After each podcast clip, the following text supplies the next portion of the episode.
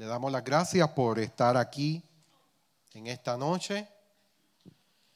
Gracias por no hacer brusca, por no faltar a la clase.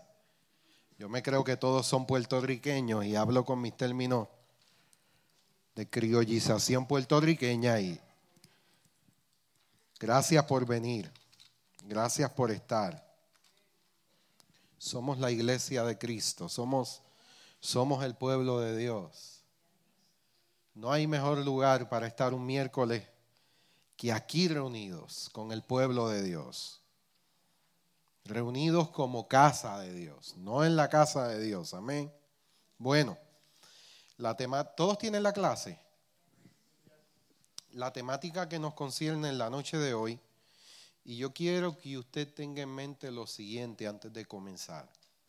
Todo lo que vamos a estar hablando, todo lo que vamos a estar impartiendo hoy, no sé si podamos terminarlo hoy, lo bueno de esto es que hay otro miércoles, tú sabes. Digo, y tengo que preguntarle a Pastor Willy, pero hay otro miércoles, olvídate. No, no, bueno. Todo lo que vamos a estar hablando debemos de mirarlo con el lente del nuevo pacto. El pacto que nos gobierna, el pacto en el cual hemos sido establecidos. Amén. Y dicho, de, dicho sea de paso, queremos excusar a nuestros pastores generales que no están en la noche de hoy con nosotros, están en unas merecidas vacaciones. Y ya yo vengo los miércoles con la mente de escuchar a Pastor William. Y, yo dije, a rayo, yo quiero escuchar al pastor. Pero qué bueno que Dios, Dios nos regala esta oportunidad y, simplemente es una oportunidad y le pedimos al Espíritu Santo que nos ayude, porque se trata de, de ministrar al pueblo de Dios. Y entendemos lo que eso conlleva. Entendemos que es una gran responsabilidad. ¿Por qué? Porque una palabra o, o un estudio o un mensaje mal trazado puede afectar lo que Dios ha estado viniendo haciendo a través del tiempo, de los años, de los meses o desde que el pastor comenzó con esta serie y no es nuestra intención. Nuestra intención es añadir a lo que Dios ha venido trayendo a través de nuestro pastor general. Amén. Así que quiero que vaya conmigo al papel. Contraste del nuevo y viejo pacto contrastes del nuevo y viejo pacto. Ahora bien, hoy nos vamos a concentrar en lo que es comprendiendo la relación entre el Antiguo y Nuevo Testamento. Pastor William ha venido hablando acerca de lo que es el viejo pacto, lo que es el nuevo pacto, lo que es lo nuevo del nuevo pacto. Y es necesario entender, diga conmigo entender, que esto que está aquí es la Biblia, es la palabra de Dios. Y que a la luz del nuevo pacto, el Antiguo y el Nuevo Testamento son importantes. Diga conmigo, son importantes. ¿Y por qué quiero comenzar estableciendo esto? Porque eh, muchas veces, y hay personas que se han atrevido a decir que por el hecho que estamos en el nuevo pacto, ya no hay que leer el Antiguo Testamento. Y hoy vamos a hablar un poquito sobre esto. Amén. No se asuste. Importante. Ambos son importantes. Ambos son importantes. De hecho, desde el principio, cuando usted busca Génesis 3.15, cuando usted busca, vaya conmigo, Génesis 3.15. No está en su papel, pero es un regalito que le vamos a hacer, no se lo vamos a cobrar. Génesis 3.15. Alguien, bueno, para cuestión de grabación, voy a tener que yo leerlo. No tenemos hoy los micrófonos, pero para cuestión de la grabación, pues yo, yo voy a estar leyéndolo. Génesis 3.15, y pondré enemistad entre ti y la mujer cuando dice entre ti está hablando de la serpiente, pero más allá de hablar de la serpiente, está hablando de aquella vida que tomó control de la serpiente. Estaba hablando de Satanás. Pondré que enemistad entre ti y la mujer, entre tu simiente y la simiente suya. Esta te herirá donde? Donde Cristo lo hirió. Y tú le herirás en el calcañar. Ya vemos en Génesis la primera profecía acerca del Mesías, del enviado, del escogido, del ungido, del el señalado para restaurar todas las cosas. Ya te voy dando un anticipo de por qué es importante que tú conozcas el Antiguo Testamento. El Antiguo Testamento, a pesar de que todos los hombres y las mujeres que nos presentan y nos narran los libros del Antiguo Testamento estaban viviendo y comiendo del árbol de la ciencia, del bien y del mal, es importante conocer. Porque desde Génesis hasta Malaquías, Zacarías y luego en el Nuevo Testamento, todo está apuntando a una persona. Todo está apuntando a un personaje, Jesucristo.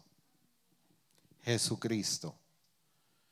El antiguo lo prometió, el nuevo lo mostró. Dios da a conocer su persona, mire bien su papel. Dios da a conocer su persona, su plan, propósito, principios y proceder por medio de los pactos revelados en el Antiguo Testamento. Es interesante estudiar el Antiguo Testamento porque tú puedes ver de cerca el trato de Dios con cada generación y por medio de cada pacto que él hizo con cada uno de ellos, dando a entender que nosotros no somos mejores que ellos, ni que ellos son mejores que nosotros, sino que Dios mismo hizo un pacto. Amén. Todos son importantes desde Adán. Todos fueron importantes. Tanto así que el apóstol Pablo tiene que hacer referencia a ellos en, en el libro de Hebreos. Y te habla ¿Estamos en lo correcto? ¿Es hebreo que nos habla de los héroes de la fe? ¿O es en romano? ¿O es en los salmos? Hebreo. Libro de Hebreos, capítulo 11. Ahora bien, todo esto lo podemos estudiar y lo podemos analizar siempre con la óptica correcta podemos ver y apreciar muchos aspectos, pero tenemos que entender cuál es la verdad que nos gobierna. En el Antiguo Testamento podemos ver que todos los pactos los hace quién? El hombre con Dios. El hombre pacta con Dios. Dios con el hombre. Él es quien toma la iniciativa. El hombre hace votos. El hombre hace promesas y juramentos con Dios, pero nunca pactos. No hay manera que el hombre pueda hacer pacto con Dios. Es Dios quien hace pacto con el hombre y el hombre como consecuencia y como respuesta hace promesas, juramentos y responde.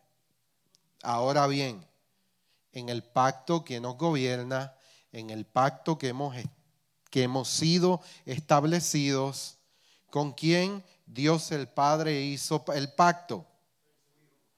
¿Con quién? Con Jesucristo. Y como Cristo vive en usted y usted y, y Cristo vive en usted y usted está en Cristo, usted puede disfrutar de los beneficios de ese nuevo pacto. Es una nueva vida, es la vida de Cristo y nosotros podemos comenzar a vivir por medio de la vida de Cristo en nosotros. En el Antiguo Testamento se establecen, y quiero que vaya y apunte el primer llena blanco, que son los cimientos para las enseñanzas y eventos que se encuentran en el Nuevo Testamento. Aquí tienes la primera razón importante por la cual es necesario que usted conozca el Antiguo Testamento. Usted tiene que conocer el Antiguo Testamento. Usted tiene que hacer un plan para leer toda la Biblia. Y usted lo puede hacer y usted lo puede lograr. Y si tiene problemas con la visión, usted descarga la Biblia audible. Pero hágalo conózcalo. Que usted pueda estar enteramente preparado para comprender y manejar principios, códigos de reino para la edificación de los santos, desde una perspectiva apostólica y profética. Amén.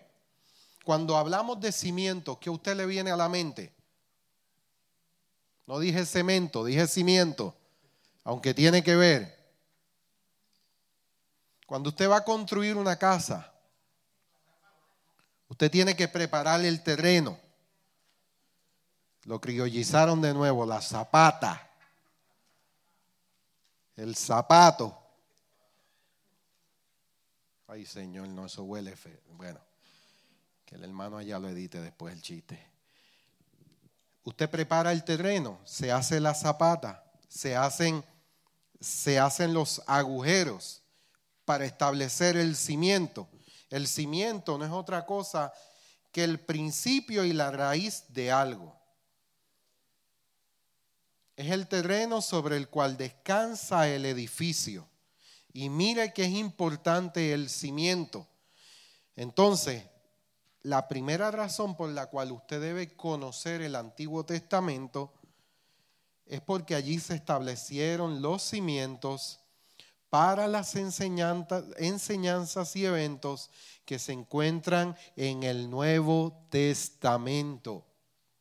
Es necesario conocer el Antiguo Testamento. Es necesario conocer lo que allí se dijo. ¿Quién lo dijo? ¿Por qué lo dijo? ¿Y bajo qué pacto lo dijo? porque de esa manera usted va a poder interpretar, pero también va a poder extraer códigos poderosos que se aplican a nuestra vida en Cristo ahora. Ahora bien, no todo se aplica. Amén. No todo se aplica. Porque hay mucha verdad bíblica pero no toda esa verdad bíblica es una verdad presente. Pero es necesario conocerlo. Es necesario comprenderlo para emprenderlo. La escritura es una revelación progresiva. Diga conmigo progresivo. Es por eso que nosotros hemos entendido como ministros de Dios que siempre vamos a estar aprendiendo Dios es un Dios que está en movimiento. Por eso el apóstol Pablo decía, en Él vivimos, nos movemos y somos. Dios es un Dios que está en movimiento. Dios es un Dios que está haciendo nuevas todas las cosas. Dios es un Dios que sabe cómo moverse en este tiempo y no le pidió permiso a usted. No lo consultó a usted para él decidir cómo él iba a trabajar con esta nueva generación que se ha levantado. La manera en la cual Dios trabajó con el pueblo de Israel, la manera con la cual Dios trabajó con David, no es la misma manera en la cual Dios está trabajando en este tiempo, porque en este tiempo ya no está hablando por medio de los profetas, ahora en este tiempo está hablando por medio de quién? Del Hijo, a quien constituyó heredero de todo. Y debemos de comprenderlo. Las escrituras es una revelación progresiva y a la medida que yo puedo comprender que estamos establecidos en el nuevo pacto, que estamos establecidos en lo nuevo de Dios,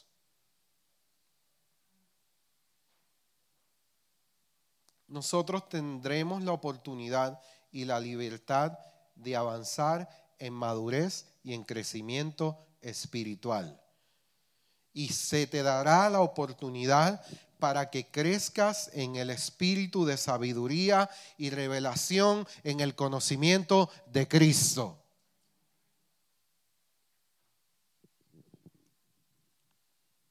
Esta clase me está dando ganas de predicar, pero vamos a enseñar.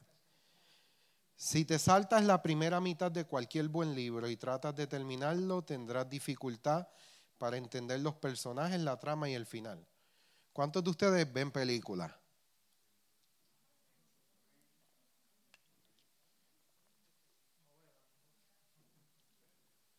Tranquilo, que no es malo. Usted no va al cine, compra un ticket, compra el popcorn, compra el refresco, compra los candy, para entrar cuando la película se está acabando. Que a veces el esposo se retrasa en el baño, sí. Perdónalo, Señor. Ay, mamita, es que en ese momento se me pegaron y la película empezó y tú lo que quieres es, pero la bendita esposa que Dios te dio no sale del baño. No, estamos bromeando. Tú nunca te sientas a ver una película desde el final hasta el principio. Tú te sientas si quieres ver el principio y quieres verla completa, aunque habemos algunos que por la edad y por el ajetreado eh, eh, el, el, ajetreo de la vida, la película nos ve a nosotros, eso es diferente. Pero tú nunca vas a pagar o nunca te vas a sentar a ver un juego de pelota o un buen juego de baloncesto estando en los playoffs, Pastor Iván, tú te sientas, o el Super Bowl. Bueno, en este año pues no fue fácil, fue aburrido, fue lento, un suero, bueno, ¿verdad, Pastor Iván? Un, un playoff. Están los Celtics jugando. Tú no te vas a sentar a ver la mitad del juego. Tú quieres verlo desde el principio. Tú quieres disfrutar cada detalle. ¿Por qué? Porque tú no quieres que nadie te lo cuente. El problema es que en el mundo o en la vida cristiana, el pueblo de Dios se ha conformado a que la gente le cuente, en vez de sentarse a abrir el libro y escudriñar y profundizar e indagar en todas estas verdades poderosas que Dios ha establecido en Cristo, pero que hubo un principio que hay que entender y aprender para poder tener una mayor y mejor interpretación de todo lo nuevo que ahora Dios hizo en Cristo. Dice que tendrás dificultad para entender los personajes, la trama y el final. De la misma manera, el Nuevo Testamento solo es plenamente comprendido cuando es visto como un cumplimiento, el segundo llena blanco. El Nuevo Testamento es un cumplimiento de los eventos, personajes, leyes, sistema sacrificial, pactos y promesas del Antiguo Testamento. Y como es un cumplimiento, pues yo quiero y me debo dar la tarea de estudiar por qué se prometió. ¿Quién lo prometió? ¿Bajo qué condiciones se prometió? ¿A quién se le prometió?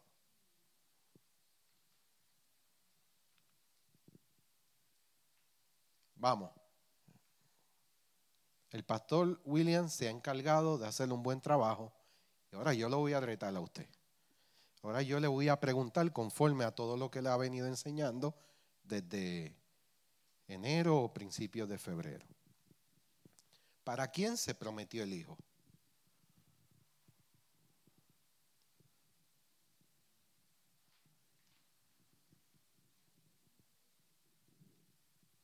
Señor, ilumínalos.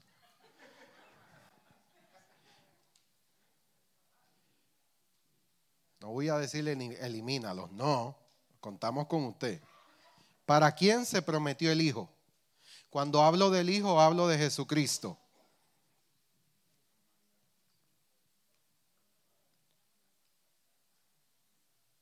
Señor, no vengas ahora. Señor, no vengas ahora. Espérate, espérate, que están grabando. Para sus hijos, para el rescate de, de lo que se había perdido. Me estás diciendo mucho. ¿Para quién? Para nosotros. Está y no está completo. Pero, pero Luis, me estás ayudando. ¿viste? Fuiste valiente. Déjame llegar porque están grabando. Primero para los judíos, pero como los judíos lo menospreciaron, pues entonces vino a pasar para los gentiles, que somos nosotros. Fue un proceso, pero si usted busca y usted estudia a profundidad esta pregunta en el Antiguo Testamento, fue para todos. Para todos. Usted lo puede Ahí tiene esa asignación. Le va a tomar casi un año, pero usted lo puede hacer. ¿Para quién se prometió el Hijo? Y usted lo va a empezar en todo el Antiguo Testamento, desde Génesis. ¿Qué Dios le dijo a Abraham? Que en él serían benditas, ¿quiénes? ¿Los judíos? Todas. El problema fue el siguiente, y la hermana está en lo correcto. Dios escogió al pueblo judío se les quiso revelar, se les quiso manifestar y ellos tendrían la tarea de dar a conocerlo. Pero fallaron. Pero la promesa fue para quién? Para todos. Por eso Juan 3:16 te lo dice. De tal manera amó Dios a los puertorriqueños.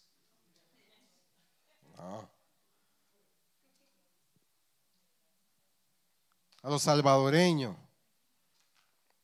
a los dominicanos. ¿Dónde están los dominicanos? ¡Uh! Eso es. Ese mangú es de Dios. Fue para todos. Fue para todos. Fue para todos. Pero ¿desde dónde se prometió? Desde el antiguo. Hay que conocer al antiguo. El Nuevo Testamento es un cumplimiento de los eventos, personajes, leyes, sistema sacrificial, pactos y promesas del Antiguo Testamento. Todo estaba apuntando a un evento futuro. Todo en el Antiguo Testamento eran promesas, profecías. Muchos teólogos enseñan o establecen a Isaías como el libro el quinto evangelio. ¿Por qué? Porque el libro de Isaías es uno de los libros, es uno de los profetas que más profetiza acerca del Cristo. Usted se busca, eh, creo que me estoy adelantando, pero si usted se busca, vaya conmigo a Isaías 53 para que usted lo vea. Y él no comprendió a cabalidad lo que él estaba hablando porque no necesariamente lo estaba hablando para su tiempo. Pero mire, y yo sé que muchos de ustedes lo conocen, lo que quiero ir es despertando y rompiendo con esa mentalidad de que porque estamos en el nuevo pacto, ya no hay que mirarle el Antiguo Testamento. Es necesario que lo conozcas. Es necesario que lo mires con el lente del nuevo pacto, para que puedas comprender que aquello era sombra, tipo y figura de lo que venía a manifestarse. 53, ¿está conmigo ahí? Isaías 53 del 1 al 15, no. Podríamos leer del 1 al 12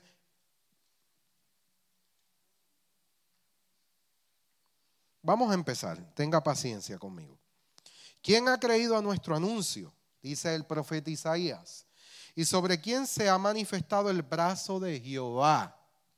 ¿Quién es el brazo de Jehová? Vamos a seguir, vamos a dejarlo ahí. Subirá cual renuevo delante de él, o sea, delante de Jehová. Y como raíz de tierra seca, no hay parecer en él, ni hermosura le veremos, más sin atractivo para que le deseemos. despreciado y desechado entre los hombres, varón de dolores, experimentado en quebranto, y como que escondimos de él el rostro, fue menospreciado y no lo estimamos. Vamos al 5, no, vamos desde el 4. Ciertamente llevó el qué? Llevó las enfermedades solamente de los judíos. Llevó él nuestras enfermedades y sufrió nuestros dolores. Y nosotros le tuvimos por azotado, por herido de Dios y abatido. Mas él, gracias Señor, mas él herido fue por nuestras rebeliones, molido. Mira hermano, profundice en esa escritura. Dice que fue molido. La película de la pasión es una pequeña visualización de todo lo que el amado sufrió. Molido por nuestros pecados, el castigo de qué? De nuestra paz fue sobre él. Y por su llaga fuimos nosotros curados. ¿De quién está hablando ahí Isaías?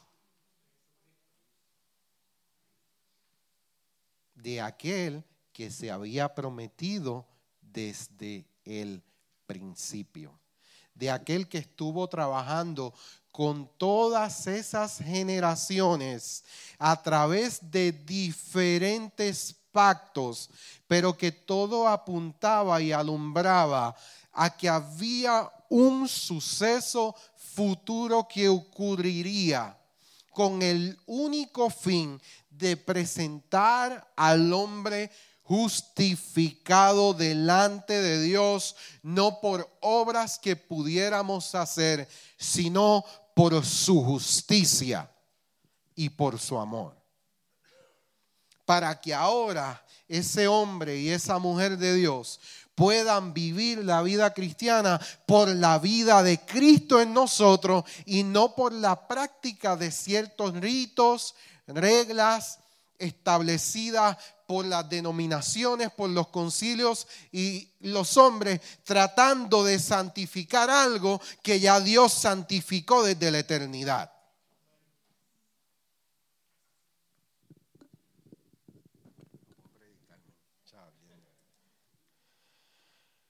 Si solo tuviéramos el Nuevo Testamento, vendríamos a los evangelios y no sabríamos por qué los judíos estaban buscando al Mesías. Imagínese por un momento que usted no tiene el Antiguo Testamento, que solo tiene el Nuevo Testamento de los Gedeones y que usted nunca ha leído el Antiguo Testamento. Usted se va a encontrar que usted está leyendo de que los judíos estaban buscando un Mesías o estaban esperando a un Mesías.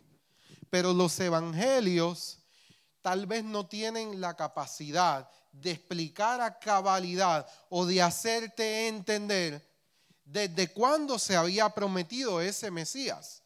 Ahora bien, mire si el Antiguo Testamento no es importante que Mateo lo utiliza porque Mateo está escribiendo el Evangelio para los judíos. Cada evangelio está destinado para una población en particular. Pero Mateo está llamado a escribirle a los judíos. Y la única manera de hacerle comprender a los judíos que Jesucristo es el Mesías prometido era si Mateo tenía la habilidad de comprender, de escribir, de reunir todas aquellas profecías y todos aquellos eventos y sucesos que se hablaron ¿dónde? en el Antiguo Testamento. Usted ve cuán importante. Sin el Antiguo Testamento, el tercer llena blanco, no comprenderíamos. Ponga ahí, comprenderíamos. No es solo leer, amado hermano. Usted tiene que sacar un tiempo para procesar, escudriñar, comprender, hacerlo suyo. Usted no puede abrir las escrituras como la comiquilla o como el periódico o como el Facebook. la palabra de Dios es vida y espíritu, es viva y eficaz. Y es efectiva para hacer el trabajo para el cual Dios la predestinó a hacer. Dice que corta, dice que penetra, parte el alma, separa el alma del espíritu. Dice que tiene la capacidad de comprender las intenciones del corazón de las personas. ¿Por qué usted cree que los fariseos se ponían bravos con Jesucristo?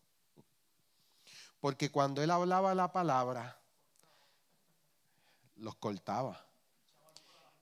Le echaba alcohol a la llaga. Y no era que los cortaba para maldición, no era que él quería en todo momento retarlos, no era que él quería crear algún tipo de conflicto. Él estaba tratando de revelarse a ellos. Pero el espíritu religioso, la mentalidad religiosa, no les permitía comprender quién estaba delante de ellos. Y en un momento dado del ministerio de Jesucristo, ellos sabían que era el Mesías. Pero no era el Mesías que ellos querían. Escuche bien, ellos sabían que él era el Mesías, pero no era el Mesías que ellos habían preprogramado en su mente. Ellos estaban esperando a un rey David que viniera a barrer con los romanos. Y él fue el que dijo, mi reino no es de este mundo. Si mi reino fuese de este mundo, yo le tiro un Twitter a mi padre. Le tiro un textito, envíame 12 legiones de ángeles y acabamos con los romanos. Pero él no vino a acabar con los romanos. Él vino a acabar con el reino de las tinieblas. Él vino a aplastar todo aquello que era una imitación barata y vino a establecer su reino con poder, justicia y autoridad para que usted y yo podamos ser parte de esta gloriosa obra del Señor. Él vino a trabajar con el corazón del hombre. Él vino a trabajar dentro donde estaba el problema que se que ocurrió desde el principio. Y él vino a resolver el problema. Él vino a acabar con la situación crítica en la cual se encontraba el hombre, porque el hombre no fue creado para arrastrarse como la serpiente comiendo polvo, sino que el hombre fue diseñado para vivir en alturas espirituales, estar sentado en lugares celestiales con Cristo. Y es allí donde Él nos trajo. Pero antes de nosotros comprender todas estas verdades, tenemos que ver cómo Él lo hizo desde el principio, cómo Él lleva a la humanidad paso a paso, cómo Él lleva a todas las generaciones hasta que apunta a Cristo. Hasta que revela en el cumplimiento del tiempo aquel que se hizo hombre, aquel que se hizo carne por amor a usted y por amor a mí y no solo por amor, sino que también te daría a ti y a mí el poder y la autoridad de ser hechos hijos de Dios. Usted ya no es esclavo, usted es hijo. Y si hijo, heredero y coheredero con Cristo. ¿Cuántos dicen amén? No es que te van a dar la victoria, es que ya te la dieron en Cristo. No es que te van a dar la sanidad, es que ya te la dieron en Cristo.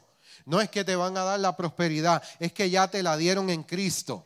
Pero no vas a ver todo lo que quieres ver si todavía no tienes la madurez para poder manejarlo y emprenderlo. Porque lo queremos todo, lo queremos de golpe. Pero Dios sabe que no lo puedes manejar así, sino que hay un proceso para ir comprendiendo ir profundizando y se va manifestando y se va revelando y tú lo vas disfrutando. ¿Para qué? Para que podamos presentar a todo hombre perfecto delante de Dios. no es para que tú digas lo mucho que sabes, no es para que tú digas los doctorados que tienes, sino para tú poder hmm, tomar la toalla, tomar el lebrillo, porque en este reino los reyes tienen toallas y lebrillos. Y tienen la disponibilidad de servir a otros en amor.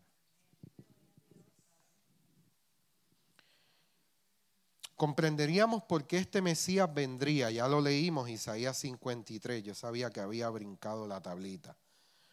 Y no seríamos capaces de identificar a Jesús de Nazaret como el Mesías a través de las muchas detalladas profecías que fueron dadas concernientes a él. Muchísimas.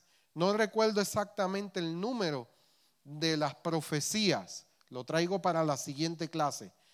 Pero la cantidad, no sé si son 35, 38 profecías, no la recuerdo y no le quiero decir un número y que usted después descubra que es otro y no quiera venir más a la clase. En fin, la cantidad de profecías que fue, exactamente todas se cumplieron en Cristo, en Jesucristo.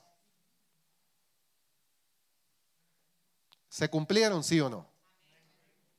¿Y por qué todavía los judíos lo están esperando?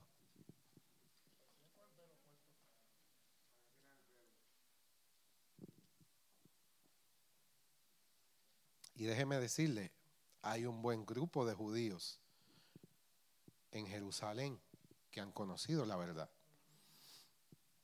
Tuve la oportunidad de conocer misioneros que están trabajando en Jerusalén. Eh, he conocido misioneros y he conocido agencias. Yo no sé si usted sabía que proféticamente está establecido en el Antiguo Testamento de que el pueblo de Israel va a volver a su tierra. Tuve la oportunidad de conocer agencias que se encargan de ayudar a todas estas personas que están volviendo a Israel, a Jerusalén, de ayudarles con comida, con vivienda, con provisiones. Y no todos tienen el velo. A muchos se le ha removido el velo. Y tú ver a un judío conocer la verdad. Mi hermano, es que usted tiene que verlo. La pasión la entrega, la revelación en la que esa gente se mueve cuando tienen la oportunidad de conocer la verdad. Igualito a nosotros. No se ría porque usted tiene pasión. Amén. Usted está apasionado. Por ejemplo, el lugar de su nacimiento el Antiguo Testamento habla dónde Jesús iba a nacer. Miqueas 5:2.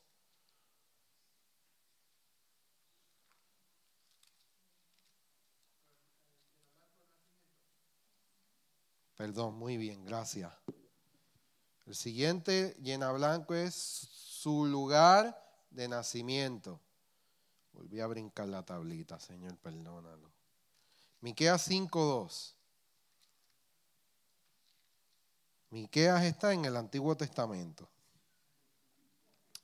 Entre Génesis y Apocalipsis.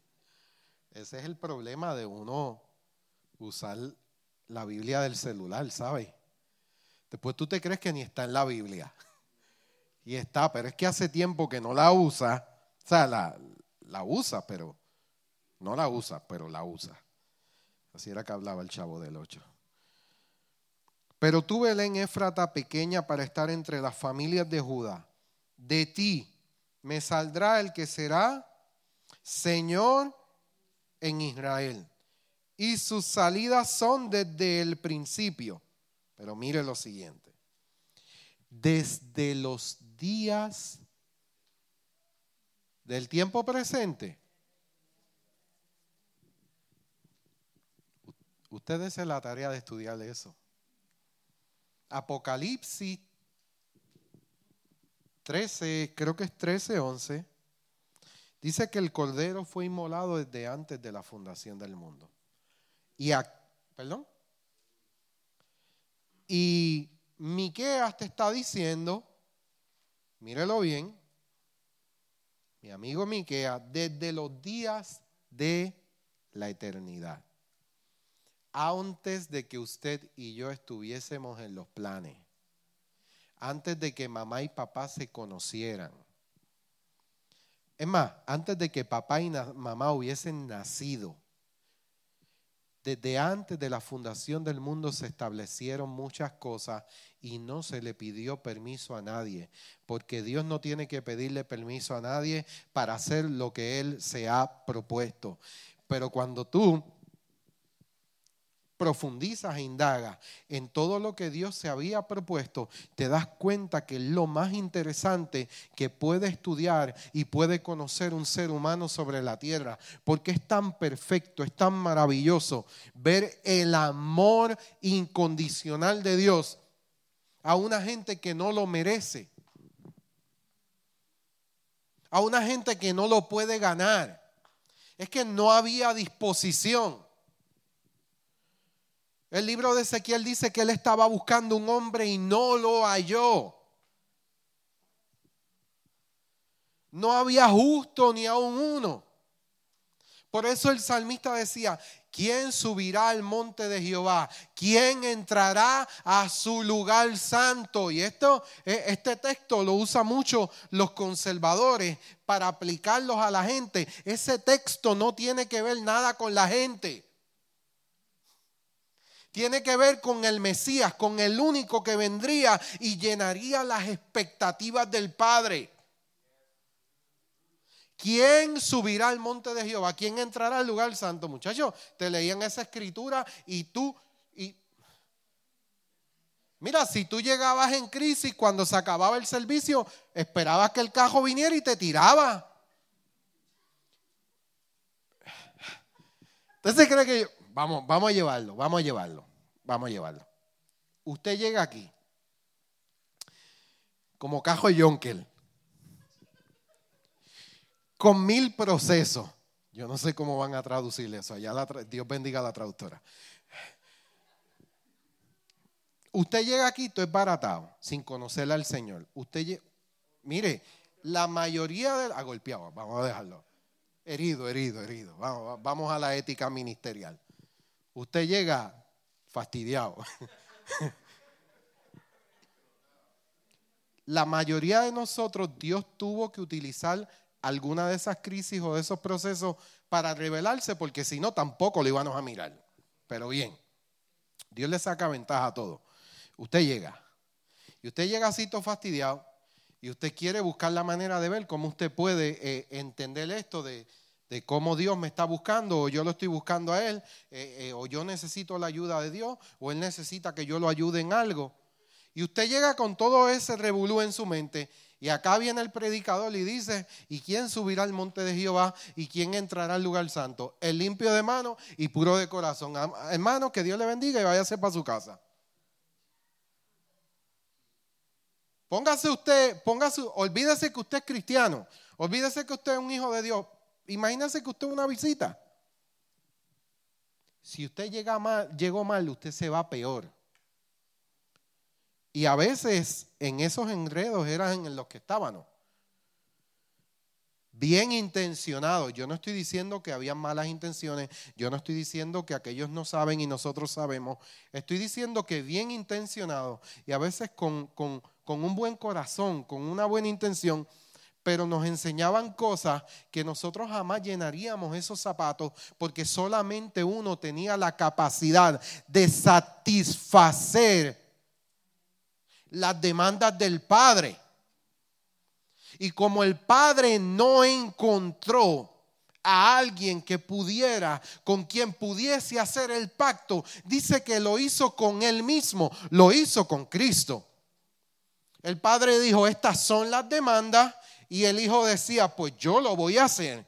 El padre decía, estos son los requisitos. El hijo decía, yo los voy a llenar y los voy a cumplir. Y los cumplió. para que ahora nosotros vivamos por la vida del Hijo. Pero para comprender todos esos eventos, para llegar al Nuevo Testamento, eh, eh, es necesario que primero te des un paseíto por el Antiguo Testamento. Móntate en el caballo, en la bicicleta, en lo que tú te quieras montar, pero vete al Antiguo Testamento y busca profundizar, busca comprender, busca mirar cómo Cristo es apuntado, cómo Cristo, esas señales de luz, esos rayos de luz van iluminando, van iluminando hasta llegando al, llegar al cumplimiento del tiempo donde Él vino de una virgen, donde Él se hizo hombre, mire, a los 12 años. Hmm. A los 12 años estaba yo tirando piedra y tumbando mango. A los 12 años está Él con los doctores de la ley. Porque ya a los 12 Él comprendía que había un propósito eterno que cumplir. Y, yo me lo imagino a él. Esta la aprendí de Marlene Ajoyo, tú sabes, apóstol Marlene. Yo me lo imagino a él eh, allí. Y, y los teólogos en el toma y dame. Y no había otra cosa que ir a escuchar a los maestros de la ley. Diga conmigo, no había cine.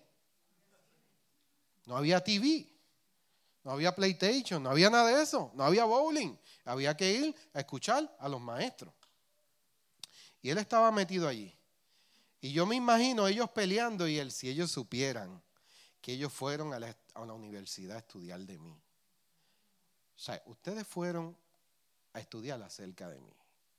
Vamos, vengan para acá, siéntense ahí, que yo, le, yo les voy a dar una clasecita, una clasecita porque allí no estaba cualquier niño en la pubertad o en la adolescencia, entrando a lo que es la adolescencia. Allí estaba el Hijo. Allí estaba el Hijo. Para explicar lo que nadie había podido explicar. Para interpretar lo que un doctor, lo que un rabino no podía hacer. Amén. Siguiente llena blanco, la manera en que moriría. Usted puede buscar en el Antiguo Testamento. No solo habló de su nacimiento, también habla de la manera en que moriría. Usted busca el Salmo 22. Vaya conmigo allí porque yo quiero que usted lo vea. Van a haber textos o pasajes que no vamos a leer por cuestión de tiempo. Pero, mire, yo sé que a veces no es fácil, que tenemos todos una vida ajetreada. Que si usted no estuviera aquí, estuviera como los pollitos, ya jopados. ¿Por qué? Porque nos levantamos temprano, todos tenemos una vida ajetreada.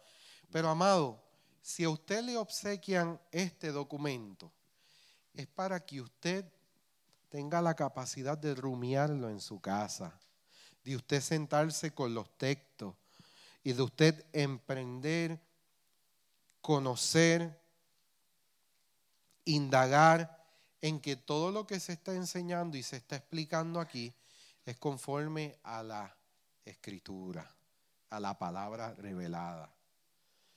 De la única manera que usted pueda comprender todos estos códigos del nuevo pacto en el cual hemos sido establecidos, es si usted se da la tarea de conocerlo y de comprenderlo.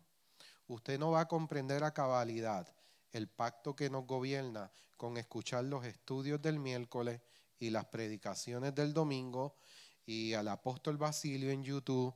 Mire hermano, tenemos muchos recursos que nos ayudan a educarnos, pero no te va a eximir a ti de que tú te sientes en la mesa de tu casa y abras la escritura para que tú puedas comprender que hay algo que Dios también a ti te quiere revelar. No puedes perder de perspectiva que se te dio al Hijo. Se te dio al Espíritu de verdad. Dice que te llevaría a toda verdad y a toda justicia. El problema es que no sacamos tiempo para que Él nos lleve a toda verdad y justicia porque toito lo queremos cocinado, servido. Esas mujeres pongan esos hombres a cocinar, caramba. Oye, porque es bien chévere tú ir al restaurante y tú lo pides y te lo traen. Pero tú no puedes comprender el valor de esa comida a menos de que tú la cocines. Hmm. Vas al supermercado, compras los ingredientes, llegas a tu casa, le dices, mi amor, cógete la tarde libre que la cocina es mía. Pero tienes que ponerla por allá porque rápido quiere venir a decirte que tú lo hagas como ella lo hace. O manténla lejos. Y tú te... No, no estoy, no estoy tratando de crear problemas, tú sabes, no estoy tratando.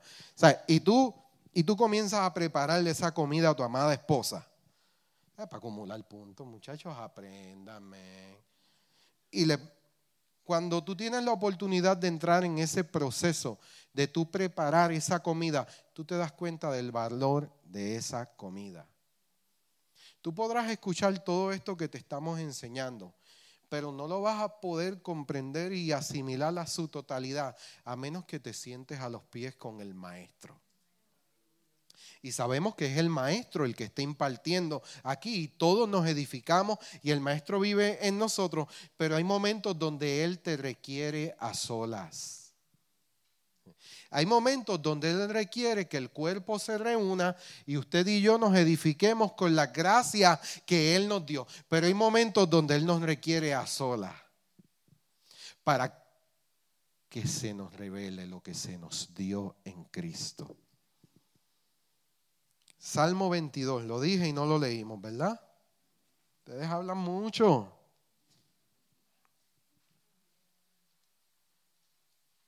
Mire lo que dijo Jesús. 22.1. Usted lo busca en las siete palabras luego, en, en, el Nuevo Testamento.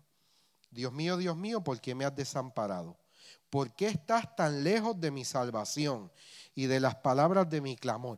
Esto ¿Quién está escribiendo esto? Esto lo está escribiendo David muchísimos años antes de que el Mesías hubiese venido. Lo que pasa es que usted ahora tiene un libro o tiene la Biblia, que es un conjunto de libros, y como usted tiene la habilidad de leer el Salmo y después brinca Mateo, ¿sabe que, que la mente humana nos engaña? ¿Sabe? Porque usted lo leyó acá y después brincó a Mateo, usted se cree que esto pasó de un día para otro. Se cree, dicen los estudiosos, que nada más en Génesis, en la creación, en los textos de la creación, entre texto y texto puede haber un millón de años. Estamos hablando de Génesis. Entonces, cuando usted mira los salmos, es por eso que usted tiene que aprender a leer la Biblia y aprender a valorar lo que se nos dio, pero también lo que se le dio al pueblo judío para comprenderlo y poder tener una mejor interpretación lo está escribiendo David en medio de un proceso difícil que él estaba viviendo, pero él no sabía que esto se estaba convirtiendo en un acto profético o en una palabra profética que estuviese hablando acerca del Mesías y de los sufrimientos que él padecería. Dice el libro de Hebreos, para aprender obediencia. O sea, y si al hijo el padre lo sometió a un proceso para que aprendiese la obediencia,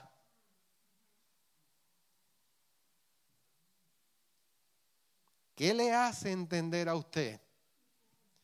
Que porque ya Cristo lo hizo, a usted no le va a pasar. Porque ese es otro rollo de mala interpretación que porque ya Cristo lo hizo, a mí no me va a pasar.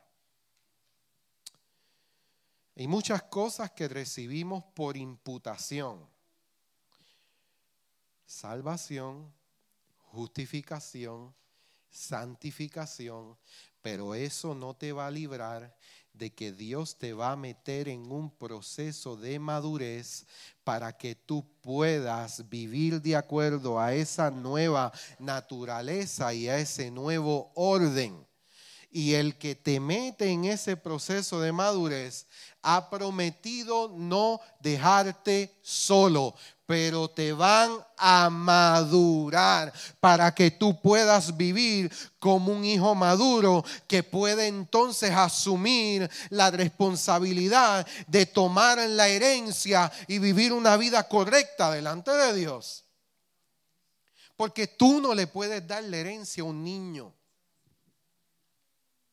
Entonces Dios nos está madurando en Cristo. Cristo tiene que ser formado en nosotros para que nosotros podamos darlo a conocer, no por palabras, sino por el reflejo de carácter. Ay bendito, estamos empezando. Pastor Iván, esta gente no deja que uno del estudio, ¿sabe? Busque conmigo Hebreos 3.5. Esto es maravilloso. La vida en Cristo es maravillosa. Me puedes hablar de muchas cosas, me puedes enseñar de muchas cosas, pero si me das a escoger, yo quiero que me hables de Cristo. Cristo glorificado, Cristo justificado. Cristo manifestado, Cristo expresado a través de hombres y mujeres que son como vasos de barro para que la excelencia del poder sea de Dios y no de nosotros.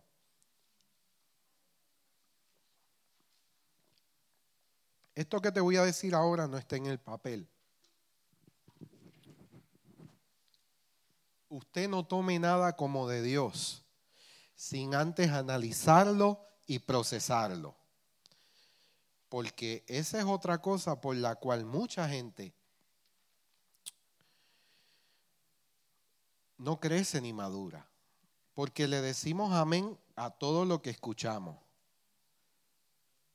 ¿Tú has escuchado esas predicaciones que hablan más del diablo que de Dios? Y tú escuchas todo el tiempo a la gente y amén. Amén. Y, y te vas a ir para el infierno, amén. Y tú,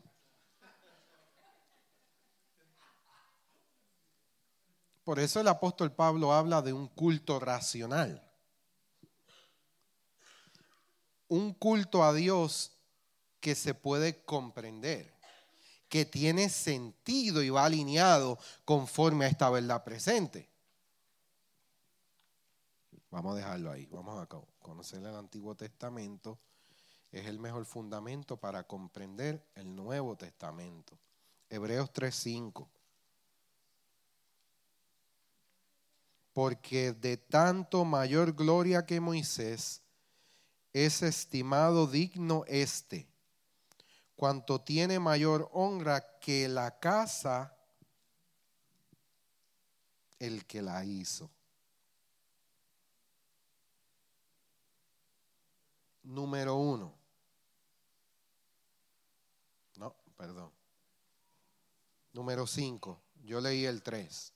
Número 5. Y Moisés a la verdad fue fiel en toda que la casa de Dios, como siervo, para testimonio. Escuche bien, porque es importante el Antiguo Testamento.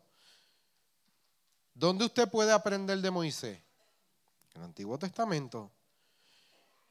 Para testimonio de lo que se iba, de lo que se dijo, no, de lo que se iba a decir. Y Moisés a la verdad fue fiel en toda la casa de Dios como siervo para testimonio de lo que se iba a decir. Somos un referente para las generaciones futuras. Y como Dios sabía esto, empoderó a Moisés de tal manera que ahora usted y yo podamos mirar a Moisés, podamos comprender todo lo que Dios hizo a través de Moisés y podamos entender que Él era una sombra de aquello que había de manifestarse. Pero a pesar de ser una sombra, dice, ¿qué dice de Moisés? Fue fiel en toda la casa de Dios. Cosas que tú puedes aprender en el Antiguo Testamento, que las puedes ver en el Nuevo Testamento, que a través de la historia hubo hombres fieles a Dios, independientemente del pacto en, el que operaban, fueron fieles. Hallaron gracia ante los ojos de Dios. Hay principios y hay códigos que usted puede extraer y no necesariamente se está saliendo de la verdad presente, pero usted tiene que tener cuidado y tiene que leer y entender quién lo dijo, por qué lo dijo y bajo qué pacto se dijo y qué yo puedo extraer de ahí que me puede ayudar para mi ahora. Dígame si la fidelidad no es algo que te puede ayudar en el ahora. El punto es que tú no puedes vivir en base a tu fidelidad. Ahora vamos a, vamos a transicionarlo a la verdad presente. Tu fidelidad humana tiene limitaciones. Dios te llama a vivir por la fidelidad del Hijo. Fidelidad es sinónimo de fe. Y, se ha venido hablando en estos días que Dios nos estableció no para vivir en mi fe, sino para vivir en la fe del Hijo de Dios, el cual se amó, el cual me amó y se entregó por mí. Mi fe es vacilante. La fe del Hijo está firme y estable en lo que dijo y en lo que hizo. Por eso tú ves que él era tan seguido por la gente, porque se dice acerca del Mesías que era alguien que enseñaba como quien tiene autoridad y no como los escribas, porque cuando tú eres fiel a lo que tú enseñas, eso te da la autoridad frente a las personas para tú comunicarlo y establecerlo. Y solamente se logra viviendo por la vida de Cristo en nosotros. Vamos a hacer un pequeño, es la mejor manera para comprender lo que llamamos cristología. Cuando usted tiene la oportunidad de ir a un instituto bíblico o a una universidad teológica, hay una de las clases que habla acerca de la cristología, acerca de Cristo. Eh, te habla acerca de lo que son las teofanías o las distintas manifestaciones del Cristo en el Antiguo Testamento. Eh, hay muchas maneras de estudiar la palabra de Dios. Tú la puedes estudiar por tema, eh, sistemática, pero la, la recomendación concerniente a esta clase, a estos temas que nosotros, Pastor William está desarrollando, es que la estudiemos desde esa perspectiva es lo que más sentido tiene para nosotros llegar, porque la idea no es solamente estudiar allá, es llegar acá, es llegar hasta el pacto que está vigente en este momento y que nos gobierna y que nos da la capacidad de vivir agradando al Padre, no por lo que yo estoy haciendo o puedo hacer, sino por lo que Cristo hizo. Que esto es otra de las cosas que, que posiblemente en algún momento podemos estudiar y, enseñar a profundidad. Mire, hay gente que piensa, y esto es un extra, hay gente que piensa que viene aquí para tratar de que Dios esté alegre con ellos. Y, tranquilo, yo también lo pensé. perdón, pastor. Por cumplir hay quien viene por cumplir con el pastor, pero hay quien viene por hacer sentir bien a Dios. Buscando satisfacer una necesidad que ya Cristo satisfizo. Entonces, cuando tú decides emprender este escudriñar de lo que es la cristología, desde el antiguo, Testamento hasta el Nuevo Testamento, y llevarlo y dimensionarlo a lo que es el nuevo pacto, tú comprendes que tú no vienes aquí para tratar de estar bien con Dios o de que Dios esté alegre, sino que tú descubres que tú estás viviendo con un Dios alegre, con un Dios satisfecho, no por lo que tú puedas hacer, sino por lo que Cristo hizo. Ahora bien, déjame explicarlo completo, porque cuando estas cosas no se explican completas, la mente carnal las saca de contexto y se van allá a la casa y dicen que el pastor Fraticelli dijo, ¿me entiendes? ¿Me entiendes? Vamos a, vamos a explicarlo completo, vamos a explicarlo completo. O sea, yo no vengo aquí para tratar de llenar una expectativa divina, porque jamás la puedo llenar, porque ya alguien la llenó. Y si alguien la llenó, yo no puedo competir con alguien que es Dios. Ese Dios ahora me invita a disfrutar de un pacto que Él hizo con el Hijo. Y viene y dice, por eso es que desde la antigüedad se dice, yo voy a poner donde la ley en el corazón. Yo voy a poner mi espíritu en ellos. ¿Para qué? Para que ahora de modo natural tú puedas caminar en ese estilo de vida. Es un estilo de vida que viene del cielo. Es un fruto que no se, tú, tú, tú no te esfuerzas, por naturalidad se va produciendo y se va manifestando que el amor, el gozo, la paz, la paciencia que no nos gusta hablar de ella, pero Dios va perfeccionándote, pero Dios no se siente triste porque hoy tú fuiste impaciente en la luz y le pitaste al otro. Oye, se supone que no lo haga. Pues si tú dices que Cristo vive en ti, vamos, pero Dios en Cristo sabe que tú estás en un proceso, pero ya Él te ve completo en Él. Él te predestinó para que Cristo fuese formado en ti. No estoy hablando de la predestinación, de soy salvo, no soy salvo. Estoy hablando de que te predestinó para que Cristo fuera formado en ti. Usted fue completamente diseñado de tal manera que usted pudiese obedecer a Dios, no por tus fuerzas, sino por Cristo en ti, esperanza de gloria. Vamos a los cinco puntos. Ustedes no dejan que uno... Conocer el Antiguo Testamento y no lo tiene en el papel es el mejor fundamento para comprender el Nuevo Testamento. Usted lo puede comprender. Lo que pasa es que usted no se ha sentado a leer.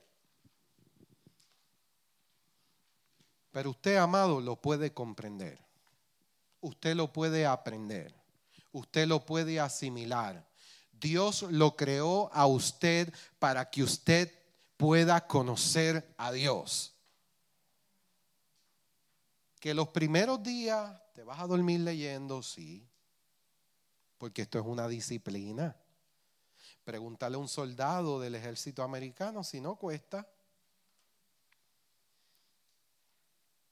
Y no estoy hablando del precio que Cristo habló por la no estoy hablando acerca de salvación.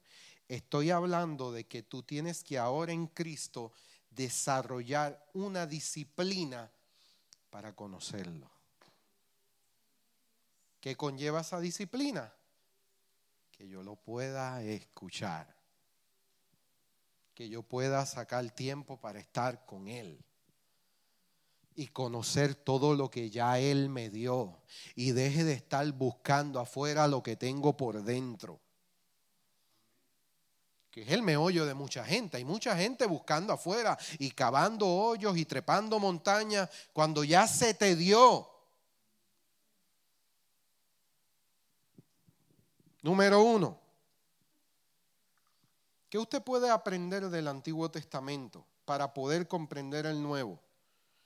Tanto en el Antiguo Testamento como en el Nuevo Testamento tú vas a ver, número uno, cómo Dios usa a las personas para lograr sus propósitos.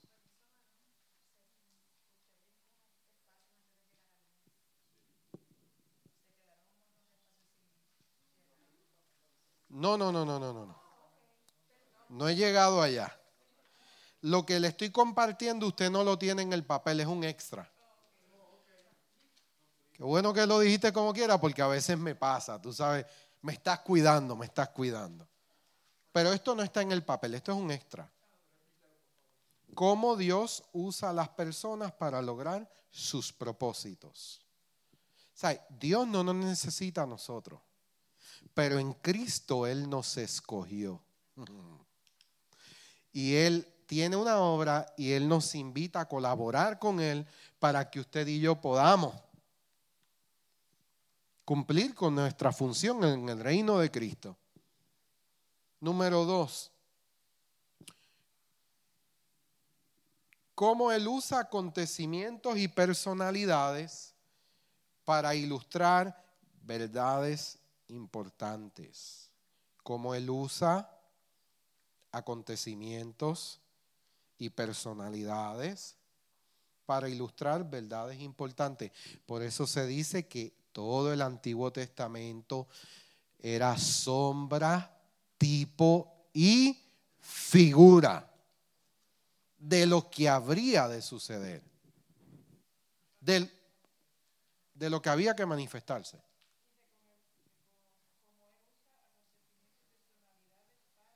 Ilustrar verdades importantes. Tú estudias todos los personajes del Antiguo Testamento. Tú miras cómo Dios utiliza a las personas para cumplir sus propósitos, pero hay verdades encerradas en cada uno de esos personajes. Por ejemplo, si tomas a David,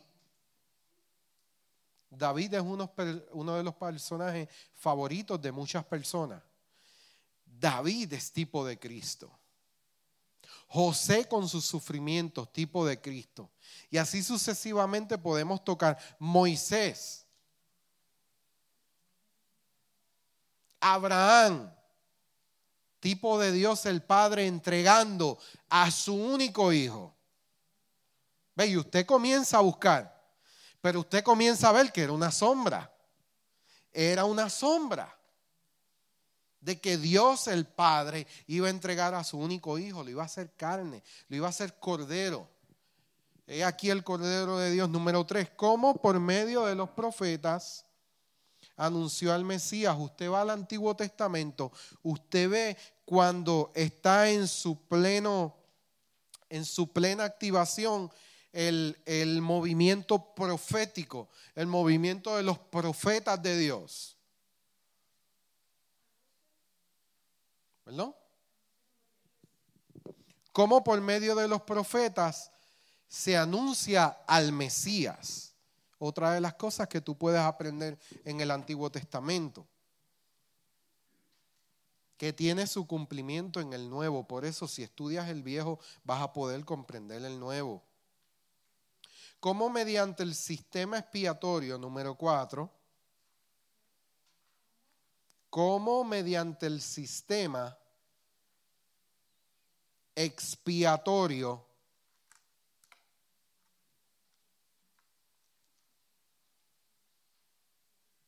Esa es palabra de domingo, ¿sabe? Preparó a la gente como mediante el sistema expiatorio preparó a la gente. ¿Ves que desde el Antiguo Testamento él viene preparando? Una generación preparaba a la otra. Esta generación preparaba a la otra. Este pacto preparaba al otro. Este pacto iba con el otro hasta que llegaría a Cristo y al nuevo pacto. Pero dice aquí, cómo mediante el sistema expiatorio preparó a la gente, preparó a la gente para que entendiera la obra del Mesías. Si a usted le dan un Antiguo Testamento y usted mira, pues un hombre que murió, resucitó, fue sacrificado, usted se queda igual. Usted tiene que comprender cuál fue el sistema que se estableció antes de ese suceso.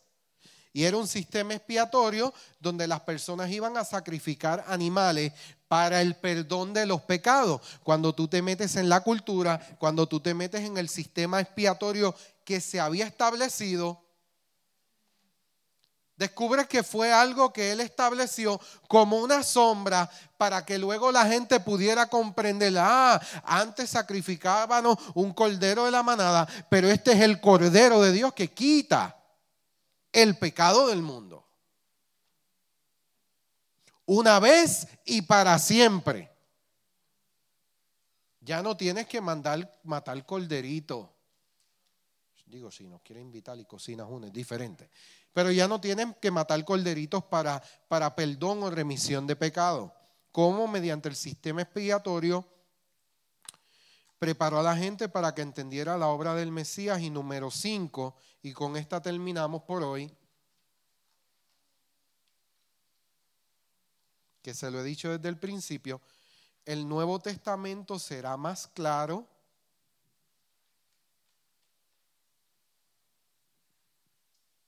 Si se le olvidó todo lo que dije, acuérdese de esto, de esta última.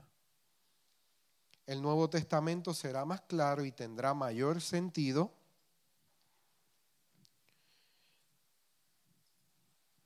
El Nuevo Testamento será más claro y tendrá mayor sentido al leer el Antiguo. Ahora bien,